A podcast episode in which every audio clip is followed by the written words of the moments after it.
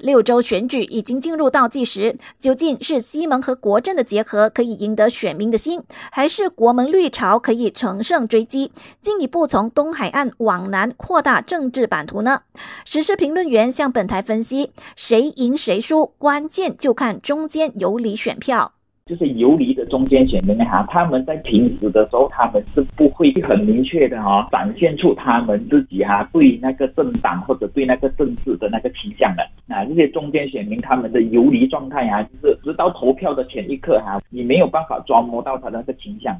刘维成表示，中间选民人数不少，可是风向不定。他们属于哪个阵营，会不会出来投票，根本没有一个标准可以说明。所以，哪个阵营可以撬动中间选民出来投票，绝对可以左右成绩。至于年轻人，刘维成表示，这个群体也有着至关重要的影响力，不排除是个造王者的角色。只是他们的投票方向容易受到社交媒体、身边朋友以及家人的影响。在经过第十五届大选呢啊，我们已经观察到的就是年轻人的那个选票哈，他会跟着家人摇摆啊。可是那毕竟是全国大选呐啊，而且哈，现在就是距离上一届大选啊，现在都已经过了大概有七个多月了啦。政治的整个版图的形态现在是有跟当初的那一个不太相同了啦。考量到这些因素哈啊，所以那个年轻人的选票哈，我们到底能不能够就是用回上次之前那个大选的时候？的那一个角度，那一个因素，还有用回大选的那一个的方式来模拟他们的选票的那个气象呢啊啊，就很难说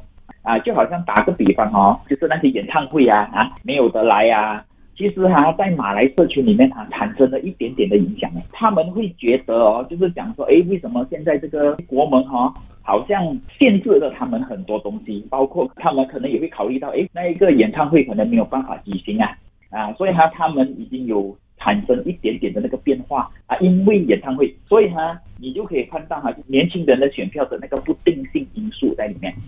要如何赢得选民手中的一票？刘维成表示，那就要关注他们关注的课题。对我来讲哈，民生课题是相当重要的啦。所以哈，能够在这一场周选里面哈，能够戳中民生课题的话。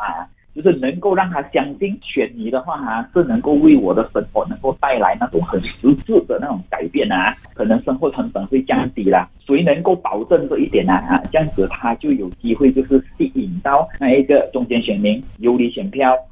无可否认，社交媒体是当今最佳助选工具。不过，另一名时事评论员林游全表示，传统的拜票活动和讲座会也不能舍弃。尤其想要保住传统的支持者，传统的方法还是最有效的。目前的一个挑战，尤其对团结政府来说，是要动员他们的传统支持者，不要冷待这次的一个周选。而动员的最好的方式，对于这个中老年人这一群啊，比较可能去支持团结政府的呢，还是回到传统的这个所谓的这个讲座的一个造势，或者是从国政的角度，在乡区是属于一种人盯人的方式，用一些这个地区的网络去确保。支持他们的选民有出来投票等等，所以我觉得都都应该是多管进行的。但是年轻那一块，我认同社媒战争将会是关键的一个决定成败的因素。